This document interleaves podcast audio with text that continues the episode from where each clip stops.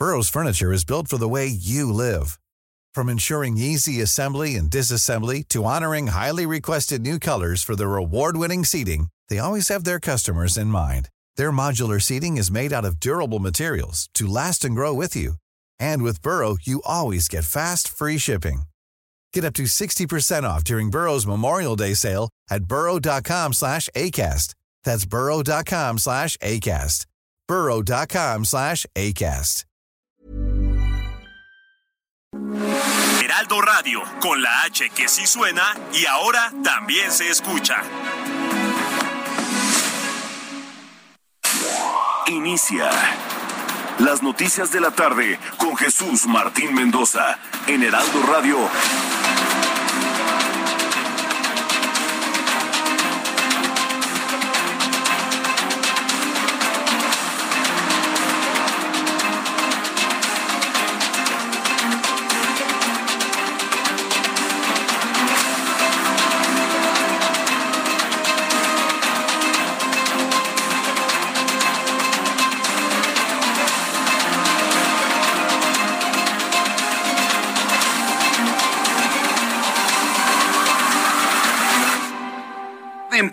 Las seis de la tarde en punto, hora del centro de la República Mexicana. Bienvenidos, muy buenas tardes. Iniciamos el Heraldo Radio de este martes 5 de julio del año 2022.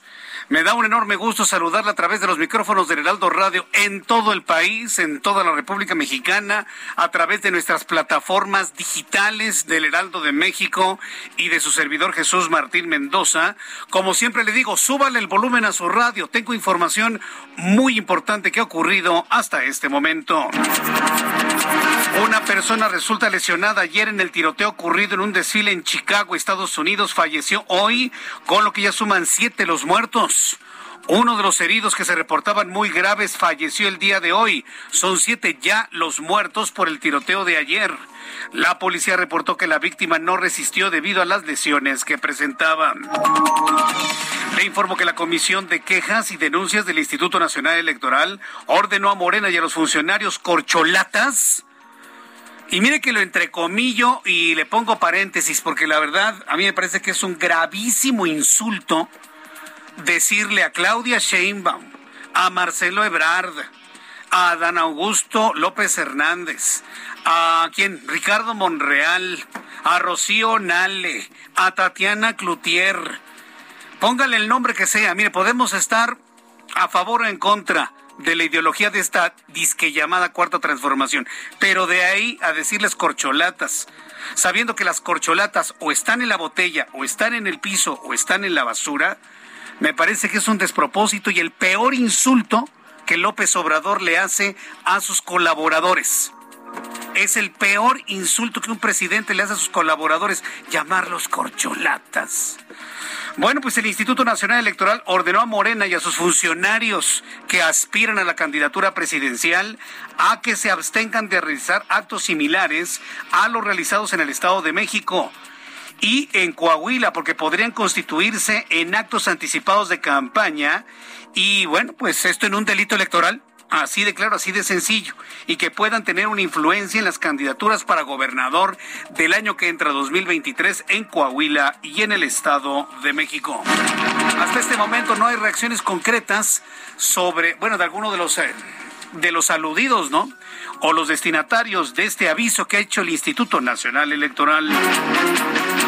El juicio en contra del exsecretario de Seguridad Pública, Genaro García Luna, contará con un jurado anónimo, así lo determinó el juez a cargo del caso, Brian Coogan, de la Corte de Distrito Este de Nueva York.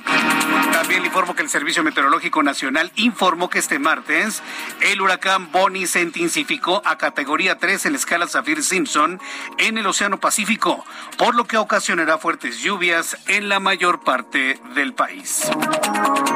La Iglesia Católica de México, la Iglesia Católica Mexicana está convocando a todos sus sacerdotes y fieles a una jornada de oración por la paz, la cual planea realizar en todos los templos católicos durante este mes de julio. Mucha atención.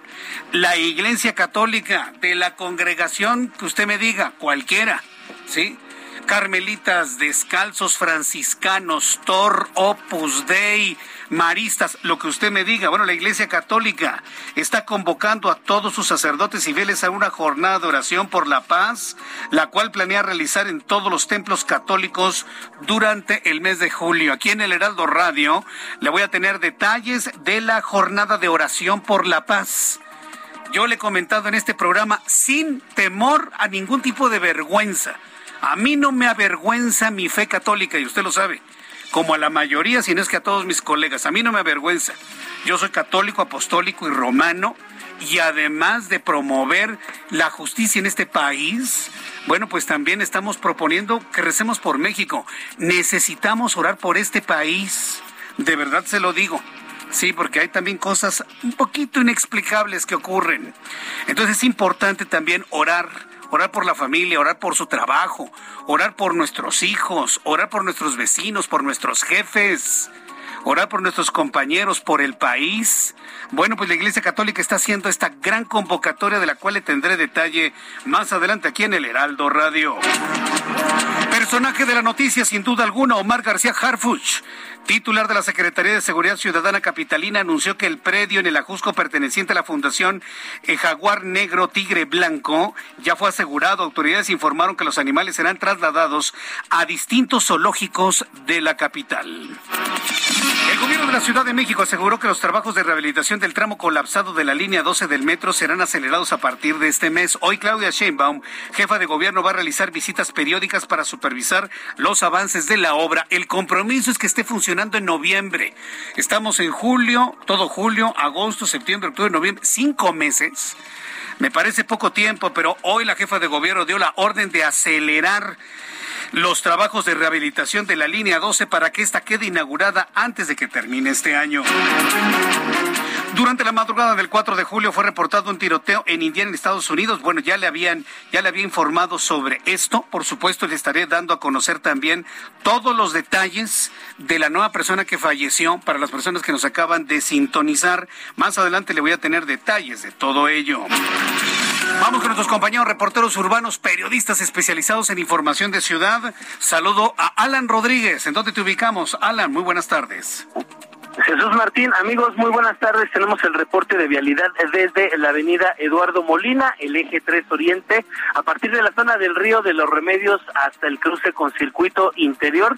Todavía presenta avance constante y la circulación continúa sin complicaciones hasta la zona de San Lázaro. En el sentido contrario, ya tenemos algunos asentamientos en dirección hacia la zona norte de la Ciudad de México, a partir de la terminal oriente de autobuses Tapo hasta el cruce con el circuito circuito interior y a partir de ese punto el avance se vuelve más lento por el cambio de luces del semáforo hasta la zona del eje 3 norte, la avenida Ángel Albino Corso. Por otra parte, todavía alcanzarán avance constante los automovilistas que circulan en Calzada San Juan de Aragón desde la zona de Ferrocarril Hidalgo hasta la zona de Loreto Favela y sin carga desde Gran Canal hasta la zona de la Basílica de Guadalupe. Mucha precaución ya que tenemos ligera lluvia en esta zona de la Ciudad de México.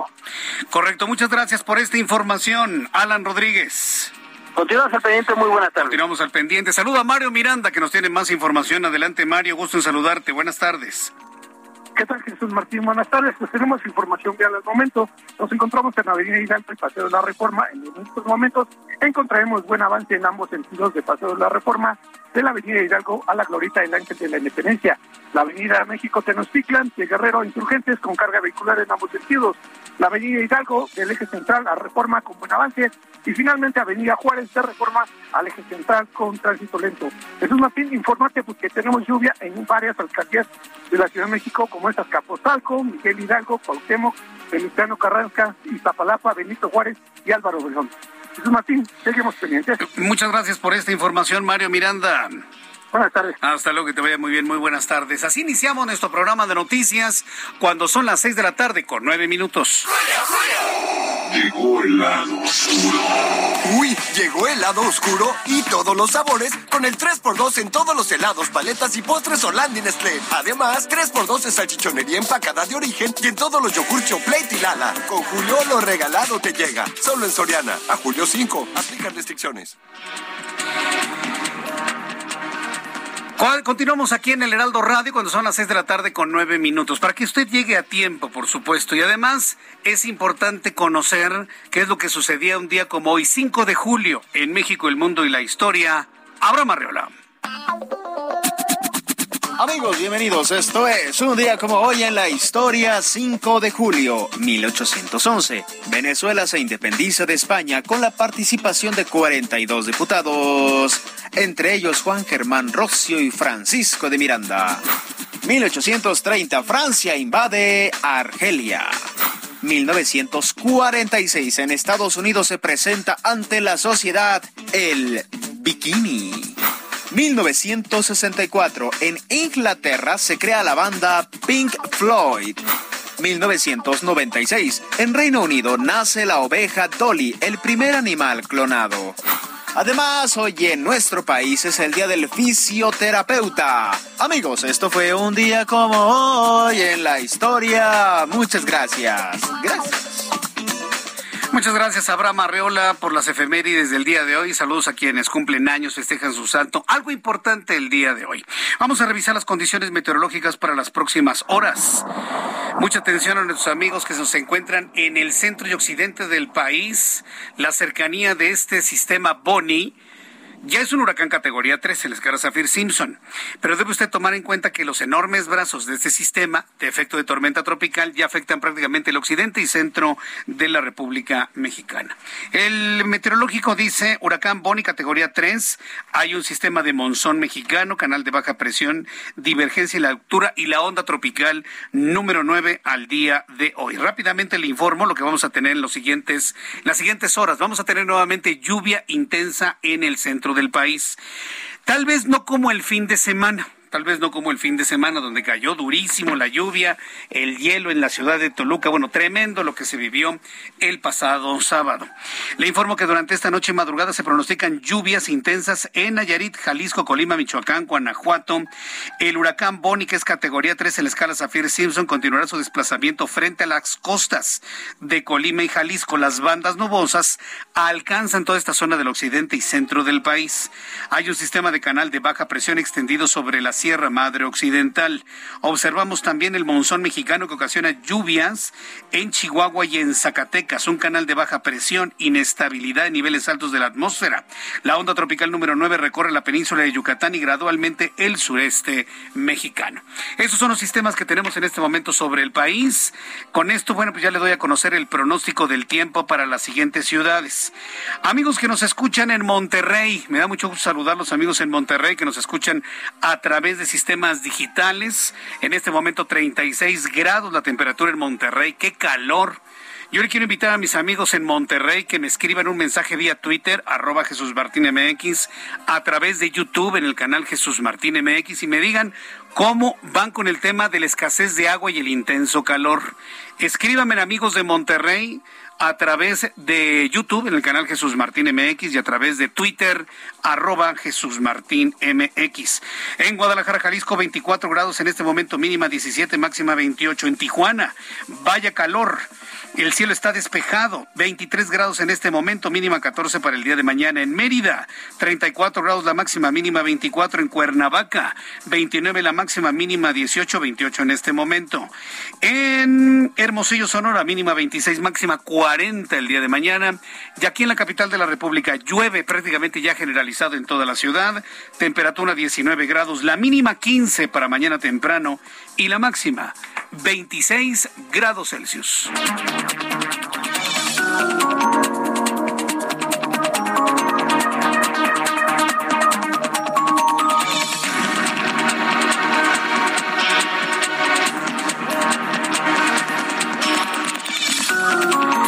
Son en este momento las 6 de la tarde con 13 minutos hora del centro de la República Mexicana. Se le ha pedido al presidente de la República cambiar la estrategia, cambiar la estrategia de seguridad. Tenemos un gravísimo problema económico en el país. Se ha incrementado la cantidad de pobres en el país, entre 4 y 6 millones de pobres más. Tenemos un problema de violencia social entre nosotros. y la inseguridad, pero además la violencia, la intolerancia. Ayer le platicaba lo que pasaba en el Parque de la Mexicana, por ejemplo. Cosas por el estilo. Es decir, está muy enfrascado en un choque social provocado por el propio presidente López Obrador en los últimos años. ¿Qué es lo que se le ha pedido? Que cambie su modo de ser. Y la Iglesia Católica ha sido una de tantas organizaciones en este país que no se han callado la boca, no va a cerrar la Iglesia Católica la boca absolutamente para nada. Van a seguir insistiendo en que se tiene que hacer un cambio de paradigma en cuanto a la seguridad. Pero dentro de todo esto, dentro de todo esto, quienes somos hombres y mujeres de fe, sabemos que la oración también nos ayuda. Y lo he platicado aquí en el Heraldo Radio con importantes empresarios que saben de la importancia de, además de todo lo demás, de acciones políticas, de voluntad política, de hacer las cosas, de trabajar, de nosotros mismos hacerlo, también pedir la ayuda de Dios. Y no nos debería dar vergüenza. Yo creo que por, ese, por eso este país está como está. Nos da vergüenza hablar de nuestra fe. En Estados Unidos, que es un país con una gran cantidad de problemas, una gran cantidad de problemas, matazones ahora que vivimos. Ha sido una sociedad mucho más, eh, mucho más cercana a su fe y no les da vergüenza. Y nuestros hermanos en otras eh, latitudes de Latinoamérica, Sí, tampoco les da vergüenza su fe, su espiritualidad. Aquí la tenemos abandonada porque piensan o que somos fanáticos o que somos ignorantes. Pero ¿qué más ignorancia se puede tener tratando de hacer ver 121 mil muertos en tres años y medio, que son menos que 120 mil en seis años. Cada quien hace sus cuentas, porque si vamos a hablar de ignorancias, yo tengo muchos ejemplos en donde yo he visto mucho más ignorancias. ¿Qué le quiero decir con esto? Que hoy por primera vez, en estos más de treinta y tantos años que tengo de hacer esto, he visto una iglesia católica muy propositiva, sí, en la demanda de que todos hagamos lo que tenemos que hacer. Pero además, en ese alimento de la espiritualidad que nadie promueve en este país. Y tomando en cuenta que somos somos 89, 92% de los mexicanos somos católicos, apostólicos y romanos. Y la cifra puede llegar hasta 99% si sumamos otro tipo de filosofías, fes, religiones y demás. Somos una sociedad altamente espiritual y esto no se alimenta bajo ninguna circunstancia, cosa que preocupa. Hoy la Iglesia Católica levanta la mano y el cardenal Carlos Aguiar Retés, arzobispo primado de México, se ha sumado a una gran convocatoria de toda la Iglesia Católica que se hizo este que, eh, que hicieron este lunes los integrantes del episcopado mexicano, la Conferencia de Superiores Mayores de Religiosos de México y la provincia mexicana de la Compañía de Jesús, para que todos nos unamos, todos, en una jornada de oración por la paz en México el próximo 10 de julio. Vamos a conocer más detalles de este llamado y de esta con gran convocatoria que se está haciendo a través de los medios de comunicación con mi compañero Iván Saldaña, reportero del Heraldo Media Group. Adelante, Iván, gusto en saludarte, bienvenido.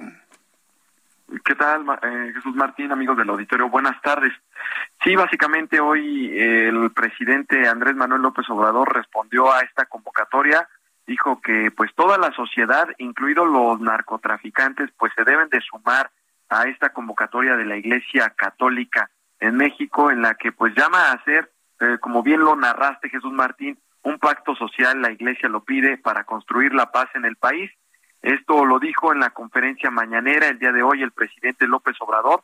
Señaló el presidente, sin embargo, pues que no basta rezar, aunque ayuda, dijo, eh, pero se debe de tomar un papel pues más activo eh, para que se logre a cabo pues la, la la justicia en el país y con ello el camino a la paz. Se le preguntó y el narco también, el presidente respondió también porque son seres humanos, dialogar con ellos se le insistió en la pregunta y él eh, contestó que esto es otro asunto, pero lo que plantea la iglesia es que se debe tratar a, como a personas, como a seres humanos, es lo que dijo. Sin embargo, posteriormente Jesús Martín a Palacio Nacional, pues llegó César Yáñez, quien es el nuevo eh, subsecretario de, de, de Desarrollo Democrático, Participación Social y Asuntos Religiosos de la Secretaría de Gobernación. Él lo nombraron la semana pasada. Le preguntamos eh, afuera de Palacio Nacional, después de una reunión un poco larga que tuvo con el presidente López Obrador, dijo que hablaron de las preocupaciones de la iglesia pero también le preguntamos si comparte la propuesta que lanzaron específicamente el obispo de Zacatecas, eh, eh Sigifredo Noriega Barceló, eh, sobre pues esta propuesta de hacer un pacto o un, un diálogo con, con el crimen organizado para frenar la violencia en México. Y esto fue lo que contestó, escuchemos. Pues ya lo dijo hoy en la mañana, planteó muy bien el presidente, vamos a establecer fuentes de comunicación como, lo hemos hecho. Pues esos son, llamados muy respetuosos, pero no creo que los debamos de compartir como gobierno. Pero respetamos la decisión de ellos, porque además no es la iglesia, son solo ellos. Solamente por último, Jesús Martín, eh, César Yáñez dijo que pues están dialogando ya con todas las iglesias.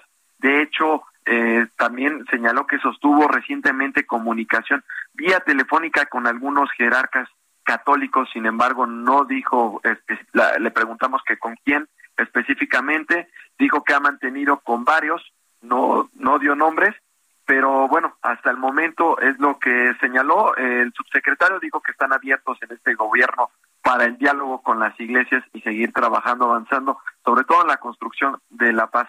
Pues la postura por parte del gobierno federal, Jesús Martín. Bien, bueno, pues entonces, ¿el audio que nos presentaste de quién era? Recuérdame, por favor, Iván. De César Yáñez, el nuevo subsecretario de Desarrollo Democrático, Participación Social y Asuntos Religiosos de la Secretaría de Gobernación. Básicamente, pues es el encargado ahora de dialogar con las iglesias. Sí, le, desconocí por completo la voz. Era que hace muchos años que no lo escuchaba. Pero bueno, ahí está entonces el llamado.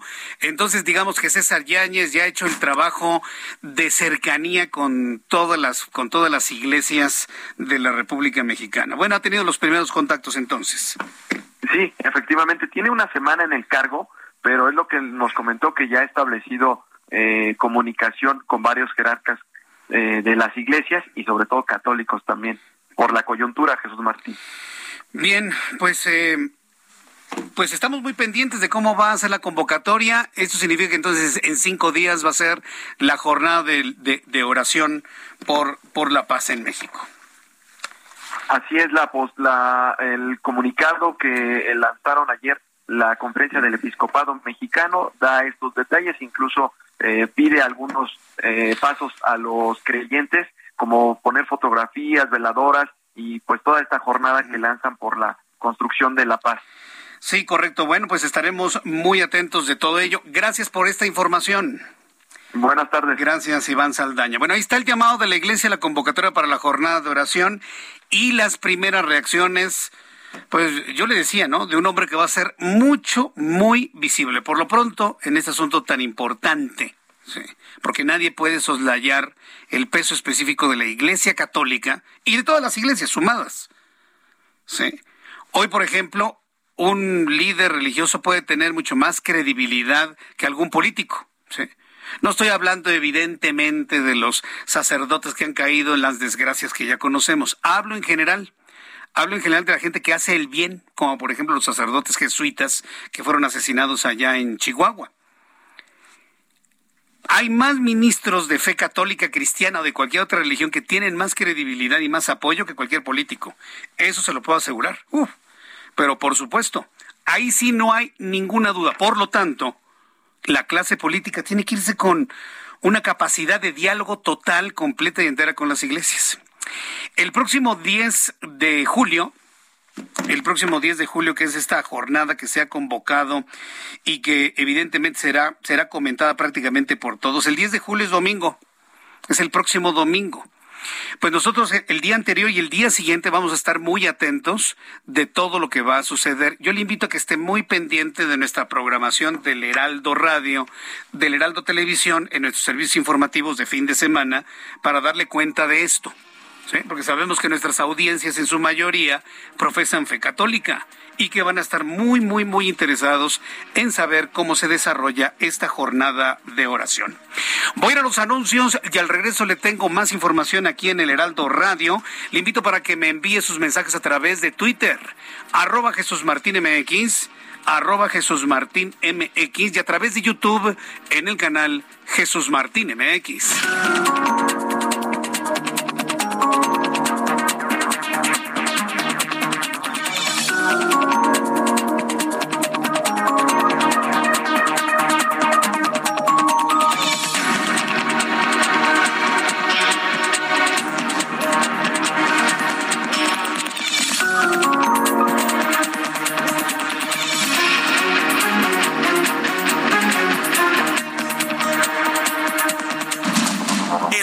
Noticias de la tarde con Jesús Martín Mendoza.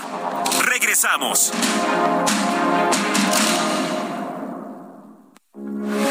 Heraldo Radio 98.5 FM, una estación de Heraldo Media Group.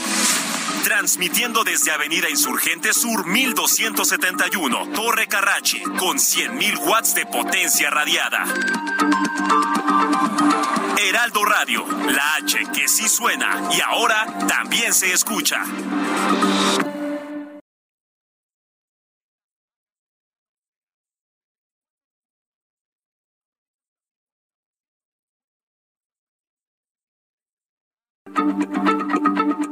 Heraldo Radio, la H se lee, se comparte, se ve y ahora también se escucha.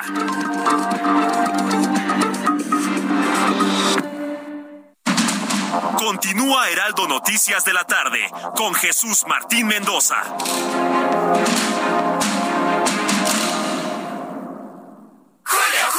Llegó el ahorro. Aprovecha el 3x2 en toda la ropa exterior de verano. Sí, 3x2. Y además, 40% de descuento en toda la papelería. Sí, 40% de descuento. Con Julio, lo regalado te llega. Solo en Soriana. A julio 10. Aplica restricciones.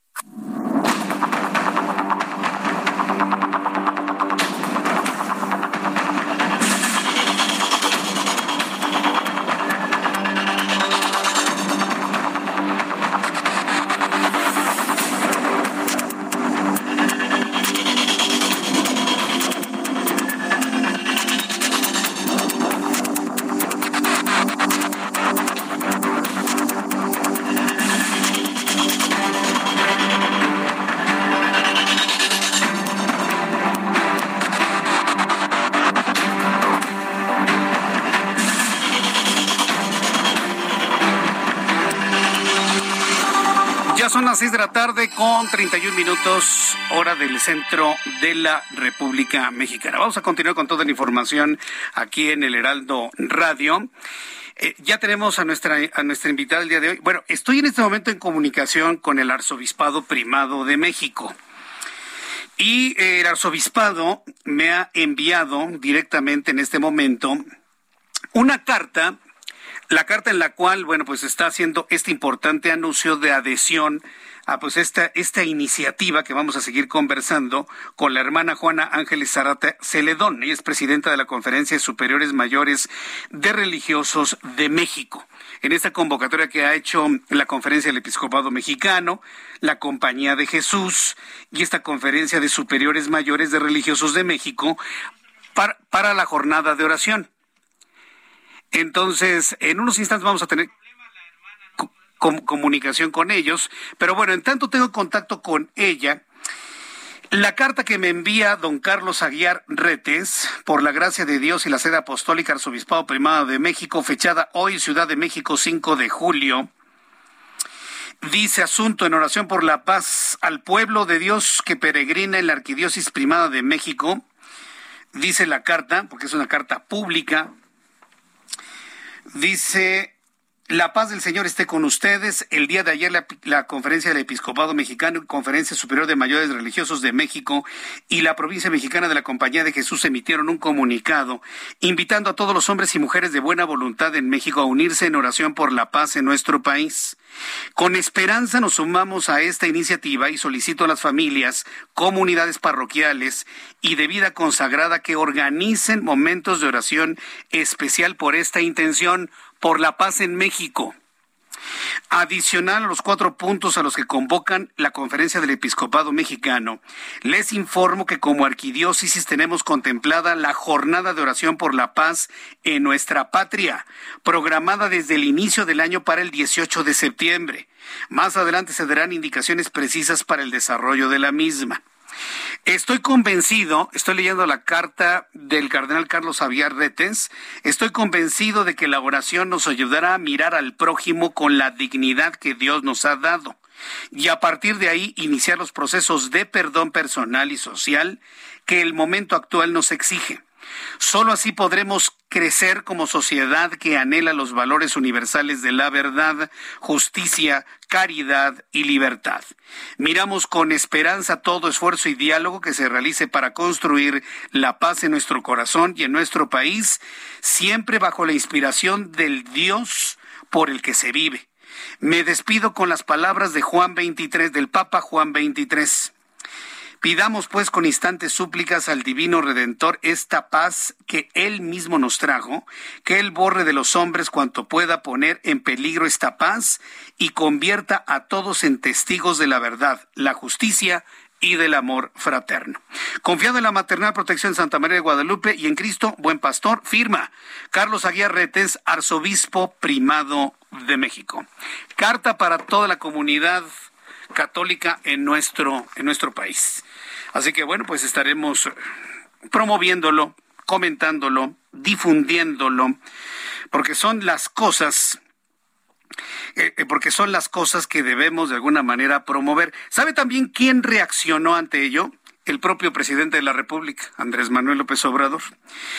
El presidente mexicano celebró el llamado a la paz de la Iglesia Católica, pero dice, rezar no basta pero ayuda. Claro que no basta, presidente. Se necesita que usted cambie su modelo de seguridad. Porque una cosa es rezar, una cosa es pedir la ayuda de Dios y otra cosa es hacer lo que tenemos que hacer. Cada quien en su trinchera. Hacer nuestro trabajo como es debido. Los periodistas a decir la verdad. Los gobernantes a gobernar como es debido. Velar por la Constitución y las leyes que de ella emanan. Estoy totalmente de acuerdo. No solamente se trata de rezar, se trata también de hacer. Esto fue lo que dijo el presidente de la República hoy en la mañana. Que celebro el comunicado de la Iglesia Católica y de los jesuitas, porque están hablando en su comunicado de ayudar para que entre todos construyamos la paz. Es otro tono. Sí, estoy de acuerdo. También. Porque son seres humanos. Bueno, ahí está lo que dice el presidente de la República. También son seres humanos los niños con cáncer, ¿no? También, también. La señora, la, la, la señora grande de 85 años, vio el video una señora que se tiene cámaras de vigilancia en su casa. Se levanta a las 3 de la mañana al baño y de repente oye ruidos, ¿no? Y pregunta si es uno de sus nietos. Se ve la imagen como una señora de 85 años, estos seres humanos a los que se refiere el presidente, la toman por la cabeza, la tiran y la golpean. A una mujer de 85 años, un par de pelafustanes que no rebasan los 25 años para robarle sus cosas en su casa. Todos son seres humanos, pero ya vio. Sí, son seres humanos, pero a ver, ¿quién le quita la golpiza que le pusieron en su carita a la señora de 85 años? Pobrecita, estaba muy triste, muy triste. Le dolían más los golpes, le dolían ver más a los pelafustanes estos buenos para nada que las cosas que le robaron. Eso es lo verdaderamente doloroso para, para mucha gente. Bueno, hablando de dolor, Estados Unidos no vivía un momento, un trance de dolor tan grande en una fiesta como el 4 de julio. Una persona que resultó herida ayer durante el tiroteo ocurrido en el desfile de Highland Park, Chicago, murió el día de hoy, con lo que ya la lista de fallecidos lamentablemente ha subido a siete.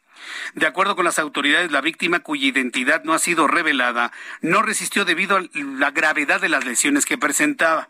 Entro en contacto con Juan Guevara, director de Now Media, quien nos tiene más detalles y una actualización a poco más de 24 horas del tiroteo de ayer en Chicago. Adelante, Juan, gusto en saludarte. Buenas tardes. Mi querido Jesús Martín, buenas tardes, buenas tardes a todo el auditorio. Bueno, asciende a siete el número de muertos por el tiroteo masivo en Highland ah, Park, tú lo mencionabas. Eh, sin embargo, aquí hay una cosa importante. Nicolás Toledo Zaragoza. ¿sí?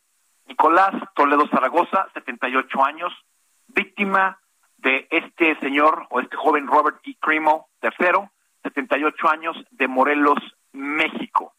Sí, eh, podemos confirmar ya la identidad de esta persona. Eh, siete personas muertas, una de ellas, una de ellas, Nicolás Toledo Zaragoza, se acaba de presentar a la corte a este joven, sí, por siete, eh, con cargos criminales por siete muertes. Se espera que eh, se emitan más cargos criminales contra eh, este, e, este muchacho. ha habido detalles importantes. disparó 70 balas, 70 balas con este rifle de alto poder que platicábamos el día de ayer, ¿sí? Eh, la policía interactuó con este muchacho porque lo vieron sospechosos, eh, eh, lo vieron sospechoso, la policía respondió esto y bueno, lo que sucedió es que encontraron 17 cuchillos, una daga y una, y una espada, encontraron un segundo rifle, eh, la interacción que tuvieron con él es que los iba o los quería matar a todos. Eh, ya también se habló con los compañeros de clase, los compañeros de escuela de este Robert E. Crimo, y se eh, describe a este muchacho como un muchacho perturbado, que no interactuaba con nadie, estaba muy callado y que se ha confirmado que además de que actuó solo, planeó este ataque durante semanas. Eh, eh, se vistió de mujer, el muchacho obviamente estaba eh, pues confundido en algunos aspectos de su vida, iba vestido con ropa de mujer durante el ataque este lunes y los investigadores creen que lo hizo para ocultar sus tatuajes faciales y su identidad. Eh, este disfraz este disfraz le ayudó a mezclarse con otras personas que huían del lugar. obviamente los detalles fue que pues la comunidad de Highland Park ayudó eh, prácticamente desde el momento en que emitieron la alerta por la tarde hasta que lo encontraron y lo eh, detuvieron. Eh, él tenía pensado, como les digo, matar a toda la multitud, por eso disparó 70 balazos de alto poder con este rifle 308 de alto poder. Y bueno, pues la idea era que tenía otros ataques en mente, es decir, tenía este y otros ataques en mente eh, eh, para poder, pues bueno, hacer el máximo daño eh, en lo posible. No, se esperan o por lo menos una veintena de cargos adicionales en las próximas horas. Y como tú lo mencionaste, Jesús Martín, pues la identidad de esta séptima víctima no ha sido dada a conocer y la razón por la cual no ha sido dada a conocer es porque se pretende avisarle a la familia primero antes de darlo a conocer a los medios de comunicación. Entonces, bueno, esto esto es lo que tenemos hasta el momento. Bueno, y decirle a nuestra audiencia que, bueno, para la gente que sepa, el día de ayer, 4 de julio, no hubo un solo tiroteo, hubieron dos. El segundo fue en Filadelfia. Eh, hasta este momento no ha habido más información al respecto, más que solamente dos oficiales eh, tuvieron heridas de bala. Eh, no hay muertes en ese sentido, pero bueno, eso es lo que estamos viendo a 24 horas de, eh, de estos tiroteos, tanto en Chicago, en, Highland Park, como en, en, en Filadelfia, Pensilvania. Bien, en este momento, este hombre, el joven detenido, ¿en, dónde se encuentra, eh, Juan? ¿Dónde, lo tienen guardado? Lo tienen guardado en Lake, eh, en el, um, Lake Park, que es también un suburbio de Chicago. Eh, obviamente le están, verificando su estado mental, lógico, no, no, no podríamos eh, ver de manera diferente. Se encuentra en Illinois todavía, se encuentra en la, en, en, en la cárcel del condado Lake en Illinois. Eh, y bueno, inclusive una de las cosas es que eh, se le comunicó al departamento de policía que este muchacho intentaba, lo que sabíamos, eh, hacer estas, esta matanza y luego suicidarse, lo cual no pudo hacer. Es decir, él tenía pensado hacer estos ataques y después de los últimos ataques que tenía planeado, pues pensaba suicidarse. Entonces, pues lo tienen en Illinois, no ha salido de Illinois, lo tienen en la cárcel del condado Lake en Illinois, y bueno, esto sigue siendo una noticia en desarrollo. Eh, eh, Juan, para nuestros amigos que nos escuchan a través de nuestra emisora de Now Media y Heraldo de México en Chicago a través del 102.9, ¿siguen las restricciones para salir de casa o ya está normalizada la actividad en la ciudad de Chicago y alrededores, Juan? Mira, hasta este momento las eh, las autoridades ya no han dado ningún tipo de alerta de lo que se llama shelter in place, que es decir, manténgase en su casa eh, las, de alguna manera, si podemos llamarlo de alguna manera, se han normalizado las actividades en la ciudad de Chicago eh, y en los suburbios. Eh, y digo si se puede hablar normales, porque pues qué ciudad puede volver a la normalidad 24 horas después de esta de, de, este de este suceso, ¿no? Sin embargo, bueno, ya no hay una alerta por parte de las autoridades y pues en este momento lo importante, la buena noticia, si podemos decirlo de esta manera, es que eh, eh, este muchacho, Primo, pues actuó solo y tenía intenciones de, actuar solo, no han encontrado una red terrorista o una red eh, eh, que haya estado en coordinación con él para poder hacer esta masacre, esta, esta matanza, ¿no? eso es lo único que se tiene que se pudiera considerar una buena noticia, porque una vez pues desactivando a este muchacho, teniéndolo en, en bajo custodia, pues prácticamente deshabilitan lo que se llama la amenaza. Entonces, hasta este momento la gente que lo escucha en Chicago puede estar más o menos tranquila. Las autoridades siguen diciendo que se mantengan alertas, que se que cualquier circunstancia sospechosa, cualquier persona que vean sospechosa con actividades sospechosas, con algún tipo de portafolio, cosas que no cosas que no concuerden. Por ejemplo, si estamos a, en, Chicago en este momento a, a 30 grados centígrados y una persona lleva una chamarra, bueno, pues eso es una cosa que no coincide cosas que no coincidan, que se le salgan, que se le salgan fuera de lo normal, que se contacte inmediatamente al 911 o que se le contacte a la oficina más cercana del FBI. Esto es lo que las autoridades están pidiendo, que se haga eh, en cualquier circunstancia, que vean un asunto en, en algún lugar público, que simplemente no haga Juan Guevara, siempre es un gusto saludarte y nos mantenemos atentos de esta información en desarrollo. Fuerte abrazo, Juan. Un abrazo, Jesús Martín. Gracias a nuestro equipo. Gracias, que te vaya muy bien. Gracias a nuestro equipo de Now Media allá en los Estados Unidos, que han estado al pendiente de todo el desarrollo de esta información y mañana tendremos una nueva actualización. Son las 6.46 horas del centro de la República Mexicana. ¿Qué le pasa al mundo, eh? Tanto tiroteo en los Estados Unidos, en Filadelfia, en Indiana, en Chicago ayer, lo que ha ocurrido, por ejemplo, en Chihuahua y en varias partes de la República Mexicana. Inclusive escenas y momentos de violencia en otras partes del mundo donde antes no existía. Alguien a través de redes sociales me dijo que si tenía que ver con el COVID-19. Y yo le comentaba a usted que hay algunas investigaciones que hablan del papel del SARS-CoV-2 una vez que llega al sistema nervioso central y que se ha comprobado que en algunos casos llega a cambiar el comportamiento de las personas. ¿Esto será real? ¿Esto estará comprobado? ¿Hasta qué punto puede cambiar el comportamiento de las personas? ¿Hasta qué punto podríamos pensar que esta desesperación que vive la humanidad en el mundo tiene que ver con una enfermedad o simple y sencillamente se puede convertir en el mejor de los pretextos? Tengo en la línea telefónica al doctor Eduardo Calixto, jefe de neurobiología del Instituto Nacional de Psiquiatría Ramón de la Fuente Muñiz. Súbale el volumen a su radio. Doctor Calixto, me da mucho gusto saludarlo. Bienvenido. Muy buenas tardes. Jesús Martín, muy buenas tardes. De verdad, un privilegio estar contigo y con toda tu audiencia. Tiroteos en Estados Unidos, violencia desatada en nuestro país. ¿Qué está pasando con la humanidad? ¿Qué está pasando sobre todo con los sectores jóvenes, como este muchacho Crimo allá en Chicago?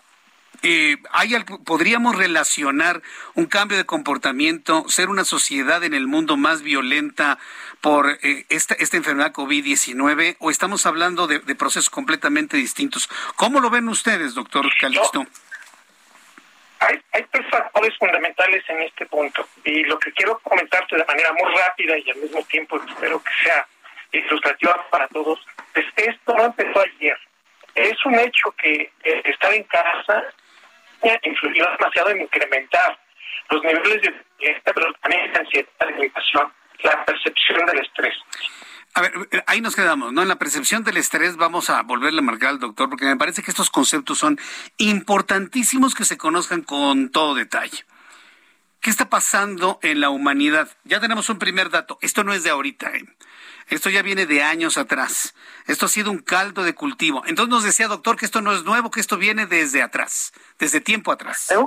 Sí, tengo que decir que todos los seres humanos tenemos una etapa crítica en la generación de conexiones neuronales que nos van a ayudar a toda la vida a comportarnos y entender la labor social que tenemos como humanidad. El hecho de que yo sea afable, que proyecte, que, que socialmente me limite, lo aprendí entre los 7 y 14 años de edad. Y esto escapa de una eh, hipótesis o una teoría. Esto ya quedó plenamente demostrado en el 2018 en varios estudios que ya fueron corroborados a lo largo de todo el proceso de seguimiento de los niveles de violencia que tenemos. Y entre los 7 y 14 años, si vivimos con mentiras, con abandono, con violencia, con agresión, con humillaciones en casa, las áreas cerebrales que se conectan para generar emoción, memoria, cognición, entendimiento y frenos que va a utilizar el cerebro de adulto, es en esta edad cuando se está formando, cuando se están conectando estas neuronas y por lo tanto el nivel de violencia que vemos en un individuo fue aprendido, señalado y cognitivamente ya como una huella digital que se queda, fue entre los 7 y 14 años en donde vio este proceso. Pero si a eso ahora agregamos un factor de soledad, un factor de aislamiento, un factor en donde en la etapa adulta se nos condena a quedarnos dentro de casa, este proceso puede incrementarse. Resulta entonces que ahora el hecho de estar aislados va haciendo que prácticamente vayamos cambiando muchos de los aspectos de interpretación y de los límites que tenemos. Hoy en sociedades que aquí entonces contribuye del factor biológico al factor social, en donde se les puede otorgar una, una, una herramienta como puede ser un martillo o una pistola, este factor se convierte en un caldo de cultivo excelente para poder salir y, poder implementar este, este factor de violencia y de agresión muy fuerte, como lo es en Estados Unidos. Y falta nada más un factor psicológico que entonces interprete esta triada biológico, psicológico y social, que hoy entendemos que nuestras nuevas generaciones tienden a modificar los frenos sociales que hace 20 o 30 años eran discretamente distintos, Jesús Martín. Mm. Hace 20 o 30 años, eh, tú estarás de acuerdo conmigo, el favor, el gracias, el me espero, el saber tolerar, el saber entender el bien común era algo sumamente importante. Las nuevas generaciones que han cambiado estos patrones y que han evolucionado en el entendimiento por momentos de que esto puede ser subjetivo o se va a ir perdiendo o se va perdiendo, esto es lo que también ha motivado que factores sociales también se involucren con el psicológico y que ya ante estos cambios neuroanatómicos que hoy estamos entendiendo, son los tres factores que contribuyen. Entonces, con toda esta historia, lo, somos testigos de que estos individuos que tienen 20, 30, 40 años con estos niveles de violencia, hace 10, 15 o 20 años empezaron con estos factores que poco a poco se fueron perdiendo y que el cerebro violento va sumando cada vez más. Vaya, ¿esto significa entonces que tenemos una generación perdida si tomamos en cuenta que queremos una mejor sociedad, mucho más integrada y mucho más pacífica, doctor? Yo diría abiertamente que tenemos una sociedad a la cual tenemos eh, hay factores eh, que de, edad, o sea, en, en este caso, una sociedad a la que en ese grupo de edad tenemos que tener más atención, más cuidado y por supuesto ser más, en términos generales, propensos a atenderlos. Y a quienes en un momento dado dicen, bueno, pues es que yo soy intolerante, soy agresivo y no lo veo, y que en, casa se ve esta distorsión, o que en el trabajo, o que en el, en el andar cotidiano está, siempre hay un profesional que puede ayudar. La psicología, la psiquiatría, la medicina puede ayudar antes de que tengamos estos desenlaces terribles como los que estamos viendo, sí esto enmarca una salud pública y un gobierno que sí ayude en este contexto a entender primero, a ser sensible y por supuesto atender a las comunidades que en este momento tienen más violencia que Bien, pues eh, no, no me resta más que pues quedarme preocupado, ¿no? Sobre todo por los efectos de todo absolutamente de lo que es la, la, nueva generación. Para redondear, ¿qué es lo que usted recomendaría podemos hacer? Hablaba de una mayor atención a las nuevas generaciones, pero concreta, alguna alguna acción concreta que usted nos pueda compartir, doctor Calixto. Yo, yo enmarcaría tres rapidísimas, Jesús Martín. Uno, la atención Dos, que la familia sea testigo y al mismo tiempo sensible y al mismo tiempo que esté conteniendo esta situación. Tres, no quedarnos solos. Jesús Martín hoy muestra, hoy es una clara muestra que los cerebros que se quedan solos, que viven solos por decisión o lo peor aún por aislamiento, son los que más están padeciendo estos procesos y son los factores que por momentos pueden desencadenar esto. No quedarnos solos, somos una especie que nos necesitamos los unos a los otros y esto marca claramente cómo el cerebro sí puede y sí entiende la modificación. Nos necesitamos como sociedad nativa. Y, lo que acaba de decir es, es, terrible porque cuánta soledad hay en este momento, aunque la gente viva en, en, comunidad o en familias con el tema de las redes sociales y los dispositivos. Asunto que platicaremos, si usted me permite, en una oportunidad futura, doctor. ¿Qué le parece? Claro que sí, Jesús. Claro que sí. Muchas gracias, doctor. Que le vaya muy bien. Gracias. Muy buenas tardes. Los cerebros solos, las personas que viven solas están propensas a desarrollar toda esta problemática. Sí, yo pienso, yo estoy seguro que hay muchas personas que viven solas que me están escuchando y que dicen que viven muy felices. Pero ¿hasta qué punto? Estamos hablando de salud mental, que va a ser un tema que vamos a estar recurriendo aquí en el Heraldo Noticias, la salud. Nadie habla de la salud mental, nadie habla de la salud del cerebro mexicano. Nosotros lo vamos a hacer en la medida de lo posible aquí en el Heraldo Radio. Voy a los anuncios, regreso con COE. Carlos Guillén, director de publicidad de COE, está aquí con nosotros. No se lo pierda el regreso de los anuncios y un resumen de noticias. Escucha las noticias de la tarde con Jesús Martín Mendoza. Regresamos.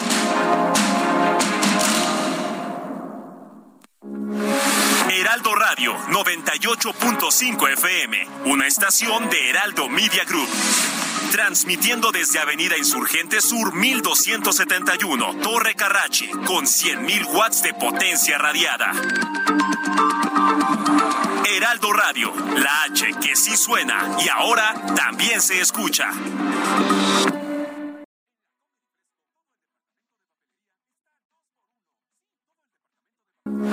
Heraldo Radio, con la H que sí suena y ahora también se escucha. Continúa Heraldo Noticias de la tarde con Jesús Martín Mendoza.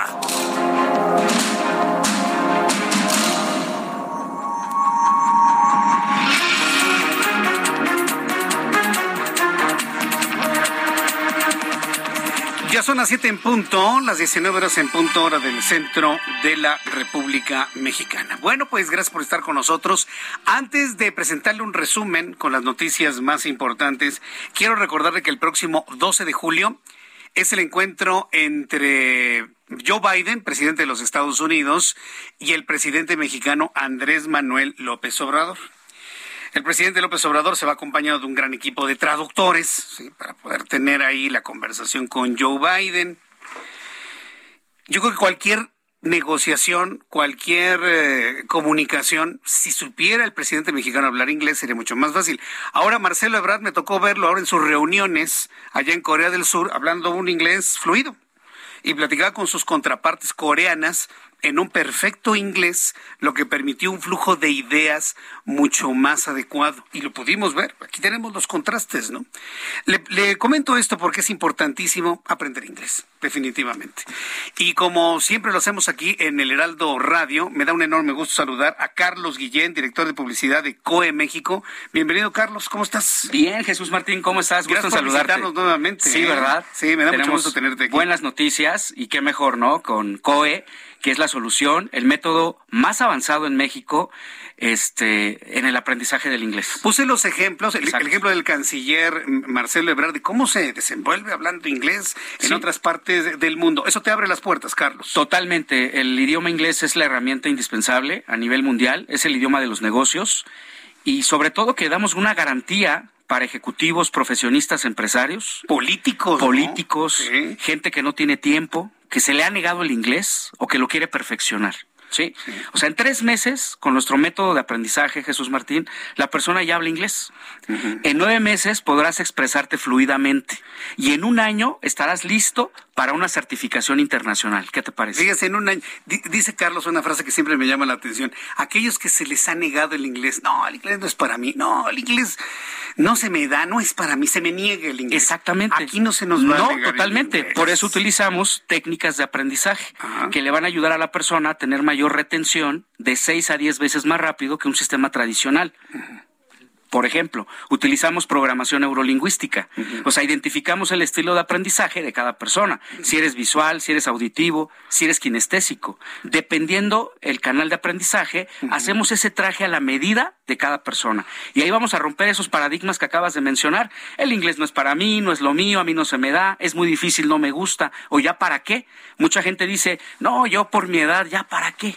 No, es para todas las edades. Es más, tuvimos hace dos meses un graduado de 78 años de edad. Ah, mira qué padre. Imagínate, te escuchó a ti y dijo, ahí voy, yo quiero aprender inglés. Y aprendió inglés. hablar inglés de una forma natural, porque le enseñamos una, un método fast and easy, es un método fácil y rápido. Es decir, primero hablar, tal cual como un niño, después a leer y escribir, Jesús Martín, y hasta el último, la tediosa y aburrida gramática. No siempre es tediosa y aburrida. Hasta el final, pero es necesaria, pero, hasta el final.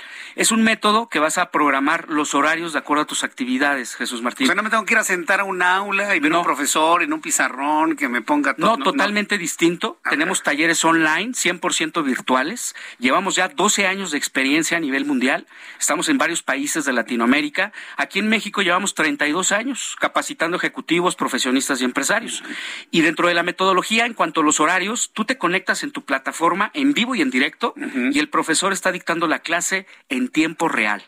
Y los horarios son de lunes a domingo. Ya no hay pretextos, Jesús Martín. Te pedimos un mínimo de tres horas mínimo que le dediques a la conexión virtual y tienes horarios de lunes a domingo. ¿Qué te parece? Eso suena, suena muy flexible, sobre todo para eh, los empresarios que, que tienen su negocio, que están todo el día ahí. Exacto. Yo, pueden poner su horario en el momento que lo es más, hasta cinco minutos antes, checan la plataforma, ¿sí? Y dicen, aquí tengo el horario, listo, entro. O puede cancelar la sesión y le damos seguimiento en la lección que se quedó. Ah, también eso también se puede. Se puede. Y hay talleres, por ejemplo, taller de música taller de conversación, taller de vocabulario, taller de lectura y comprensión. O sea, son diversos talleres para que la persona pueda pensar en inglés para poderlo hablar. Y al final lo certificamos. Es decir, puedes prepararte para el TOEFL, para el TOEIC o para el IELTS. ¿Desde qué edad? Desde los siete años. También capacitamos a los niños de 7 a 12 y el programa para adultos del método Easy. Entonces significa que entonces no pierdo clases. Es decir, si tengo que salirme porque me salió un imprevisto, ya no perdí esa clase, no, puedo recuperar. La recuperas. Ah, se pueden Y puedes aumentar más horarios dependiendo tu tiempo y dependiendo tu avance. O sea, no vas a ir al ritmo del grupo, tú vas a ir a tu ritmo. ¿Sí? Y es un método que primero te enseña a hablar el inglés, a pensar. No importa en qué nivel te ubiques de inglés, desde pollito chicken, gallina gen, hasta personas que ya dominan algo el inglés. Número telefónico, nos están preguntando el número telefónico para que el público empiece ya a llamar. también desde el celular pueden bajar la aplicación de COE y siguen practicando el inglés 24/7. O sea, puedo tener mi PC en la oficina, en la casa, en mi celular. Puedes practicar juegos online, diversión, destreza. puedo conectar el sistema del auto, ir escuchando mientras voy manejando. Ah, mira qué Rompiendo esquemas tradicionales. Voy a dar el teléfono, aquí lo tengo. Muy bien. Es el 5555 Ajá. 020252. A ver otra vez. 5555 020252. A ver, ahí le va otra. Está facilísimo. 55 y otra vez 55 0202 52. ¿Qué hay que hacer? ¿Mandar un mensaje? Sí, mandar un WhatsApp con la palabra inglés. sí, WhatsApp con la palabra inglés. Puede ser mensaje de texto, llamada perdida. Una llamada perdida. Vamos a dar de aquí hasta las 7.20 de la noche, ¿te parece bien? Porque van manejando, a lo mejor está lloviendo, se puede hacer a un lado y pueden mandar su WhatsApp. ¿sí? Y las primeras 200 personas, Jesús Martín, que ya estén whatsappeando la palabra inglés, vamos a dar un 50% de descuento en todo, todo el programa, es decir, a mitad de precio todos los meses, cero inscripción, estamos a mitad de año, ya cruzamos la mitad del año y hay que ponerse las pilas en el inglés. Y las primeras 200 personas que manden el WhatsApp con la palabra inglés van a recibir un plan familiar dos por uno. ¿Qué te parece, Jesús Me parece muy bien. 55 55 0202 52. Así es, con la palabra inglés, WhatsApp y eh, más adelante mi equipo le va a regresar el WhatsApp o la llamada para poderles explicar más a detalle su promoción. Yo ya estoy viendo los registros de cómo empiezan a llegar las personas, los mensajes. Aquí lo puedo mostrar. Sí, aquí, aquí, lo pueden ver, quienes están viendo a través de YouTube, lleva el mismo registro aquí precisamente Carlos. Y bueno, pues ya las personas eh, que deseen información, créanme que por pedir información no se paga, usted pregunte, tiene alguna duda, algún comentario, márquele a Carlos 5555 0202 52 y él ampliamente se lo va a explicar y su equipo de trabajo. Exacto, y el 2 por 1 puede ser para, para mi hijo, para mi papá, para mi mamá, mi hermano, toda la familia puede entrar en ese plan familiar dos por uno y cada quien en su horario, cada quien en su horario. Repito el teléfono, porque lo más difícil para aprender inglés es tomar la decisión. Jesús Martín, manda ya tu WhatsApp, mensaje de texto o llamada perdida al 5555 020252. Lo repito. Una vez más. 5555 020252. La promoción hasta las 7.20 de la noche. Perfecto. 50% de descuento cero inscripción, plan familiar 2 por 1 ¿Qué te parece? Número telefónico, última vez. Claro que sí, Jesús Martín. 5555 0202 52. Carlos Guillén, muchas gracias por visitarnos Al contrario, hay que aprender inglés ya. En COE es hablar inglés. Gracias, Carlos. Son las 7 con 8. Le tengo un resumen con lo más importante.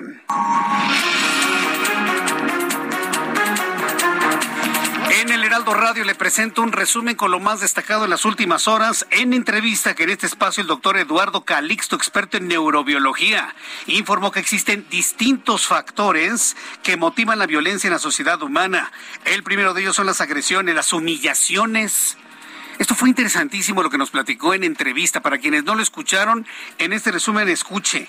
El primero de ellos son agresiones, humillaciones, limitaciones que vive un individuo en la niñez. El segundo es la ruptura de frenos sociales que existían hace décadas. El tercero es motivado por la pandemia de COVID-19 porque el aislamiento y la condenación a quedarse en casa incrementan los factores de violencia y agresión hacia los demás. Todo un caldo de cultivo que nos mantienen como una sociedad violenta mexicana, la estadounidense y en otras partes del mundo.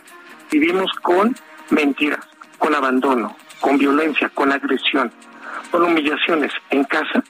Las áreas cerebrales que se conectan para generar emoción, memoria, cognición, entendimiento y frenos que va a utilizar el cerebro de adulto es en esta edad cuando se está formando, cuando se están conectando estas neuronas y por lo tanto el nivel de violencia que vemos en un individuo fue aprendido, señalado y cognitivamente ya como una huella digital que se queda entre los 7 y 14 años en donde vio este proceso. Pero si a eso agregamos un factor de soledad, un factor de aislamiento, un factor en donde en la etapa adulta se nos condena a quedarnos dentro de casa, este proceso puede incrementarse.